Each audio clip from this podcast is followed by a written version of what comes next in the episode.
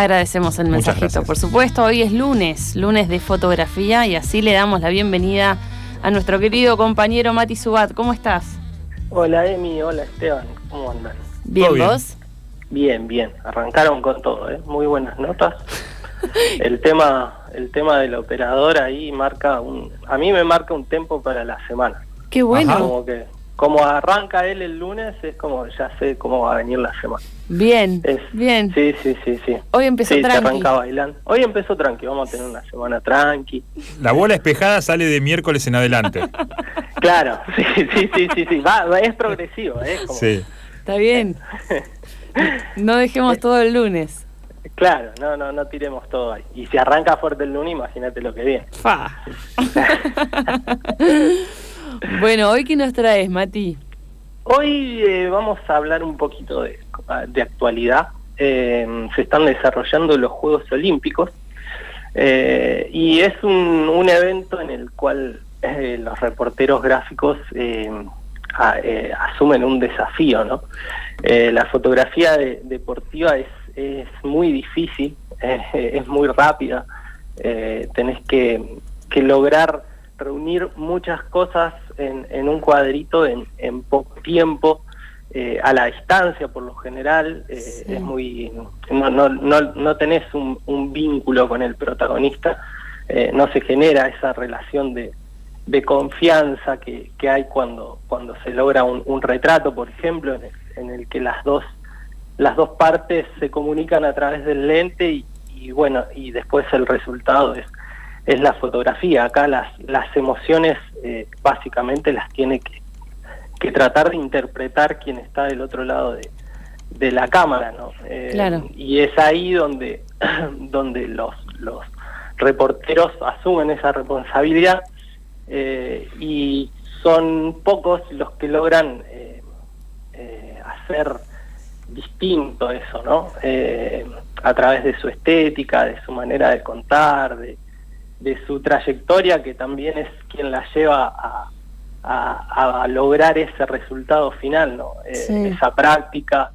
Eh, es muy difícil también con, con el avance de, de la tecnología eh, y la incorporación de las redes, donde los protagonistas mismos son quienes cuentan su historia, ¿no? Claro. Competir contra esa imagen eh, o, o lograr que, que tu imagen dentro, porque para los medios sí es, es un lugar donde se destacan, ¿no? Sí. Pero en las redes sociales tratar de comunicar eso eh, de una manera distinta, con, con sin ese vínculo, ¿no? De la, de la cercanía es muy difícil. Ahí tal vez lo interesante, o por lo menos a mí lo que me convoca, son algunos, algunos fotógrafos que hacen como una propia curaduría, ¿no? Em, yo sigo a varios y algunos hacían, no sé, un posteo de solo manos. En, el- Sí. en los Juegos Mm. Olímpicos, ¿no? Entonces, manos de, no sé, eh, jugadoras de, de básquet, jugadoras de vóley, pero te mostraban solamente una parte Claro. del cuerpo, un recorte. Me parecía bien interesante eso. Sí, es, es la manera, eh, a ver, eh, esa, esa distancia eh, también se, se contrarresta en, en- en la tecnología, ¿no? Es como que, que los lentes hoy permiten acercarse más, Claro. eh, lograr detalles. También está en la mirada de- del fotógrafo de, de- de enfocarse en eso, ¿no? Eh, Mm. Porque tiene muchas alternativas, digo, son eh, el contexto es muy particular, eh, se puede jugar con las tribunas vacías también, que, que son imágenes in- impactantes. Sí. Eh, y el enfocarse en esos detalles que son propios del juego también muestra un, un conocimiento de- del fotógrafo, ¿no? Un interés en, en poder demostrar ciertas particularidades del deporte mismo, de la disciplina, de, de tratar de destacar algo más que, que una impresión o, o una expresión, Mm. eh, sino meterse también en, en lo deportivo mismo.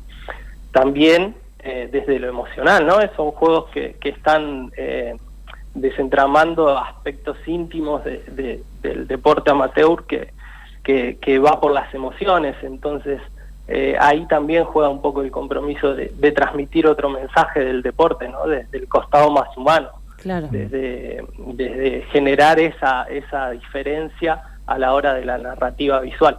Claro. Eh, tuvimos eh, el placer, por lo menos para mí, de poder charlar con Natalia Pizarenko.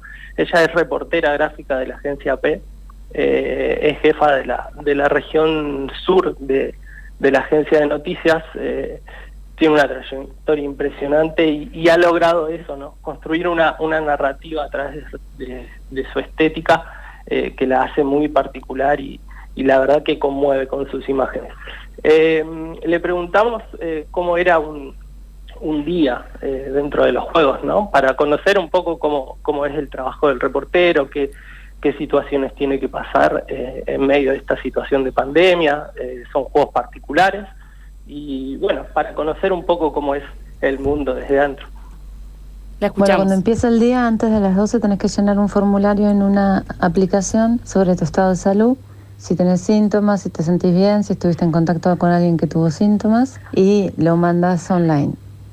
Y después tenés que hacerte una prueba de saliva que es escupir en un frasquito y entregarlo en diferentes lugares que se puede tirar ahí el frasquito y cada frasquito le pegas una calcomanía con un número, entras online, escaneas un código y llenas la aplicación de que ese número corresponde a, esa a tu credencial, a tu número de credencial, para que sepan de quién es el test de saliva. Entonces, si vos tenés que ir a, a, un lugar donde vas a estar en contacto con atletas, como ser gimnasia, todos los días tenés que hacerte el test de saliva para, para poder ingresar. Bueno, este, estos olímpicos a mí me tocó gimnasia, somos tres fotógrafos y un editor, pero bueno, eso puede cambiar en, caso que necesiten alguien en otro lado y también ayudamos con la edición de, de otras cosas como ser el fútbol o, lo que sea que necesiten gente para, editar. Básicamente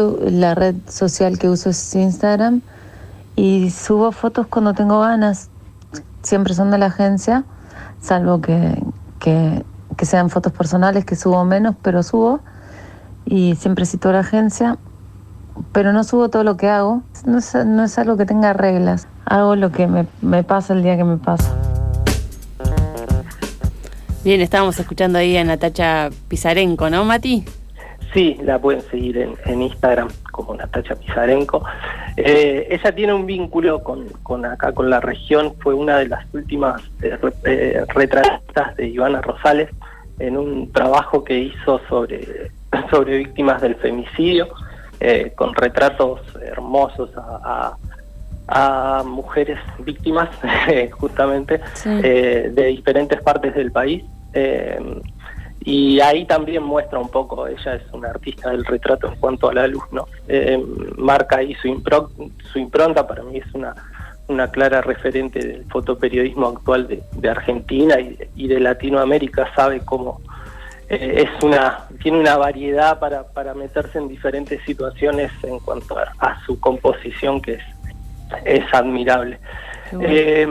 una, siempre venimos hablando un poco de, de, la democratización de la imagen. Sí. Y algo que trajo fue eh, a favor, ¿no? Fue la, diversidad en, la mirada, el poder acceder a esa diversidad, eh, el poder nutrirnos de, diferentes lados, de, diferentes ojos, cada, cada ojo es particular y, y acá siempre decimos que podemos estar todos en un mismo lugar, pero todos vemos diferente esa misma situación. Eh, a raíz de eso, eh, le preguntamos a Natalia si, si dentro de los juegos eh, había esa, esa diversidad de, de, compañeros, ¿no? Si, cómo era en cuanto al cupo de, de la participación de géneros. y si dentro de eso ella creía que, que, el mensaje de la fotografía estaba cambiando en cuanto a la mirada, la, la mayor participación de diferentes objetivos es como que, que, varía y nos nutre de, otro lenguaje, ¿no? Eh, empiezan a aparecer otras cosas. Claro. Y bueno, si esto tiene que ver con ese cambio. Bueno, de todos los Juegos Olímpicos que cubrí, que, fueron bastantes, siempre he visto mujeres de muchos países distintos y no sé si podría afirmar que ahora hay más. Puedo tranquilamente afirmar que no hay menos, pero me parece que la diversidad en, eh, en la mirada tiene que ver con que somos todos, todas distintos, distintas y que eso es lo que, lo que hace que la mirada sea distinta y, obviamente si tendría que definir por qué somos todas y o todos distintos, tiene que ver con un montón de aspectos más allá del género, no se reduce simplemente al género. Entonces eso hace que, que haya miradas diversas que me parece que es enriquecedor tener siempre miradas diversas en cualquier lado, ¿no? Que hace que la cobertura sea más rica, digamos. Escuchábamos de vuelta a Natacha Pizarenko.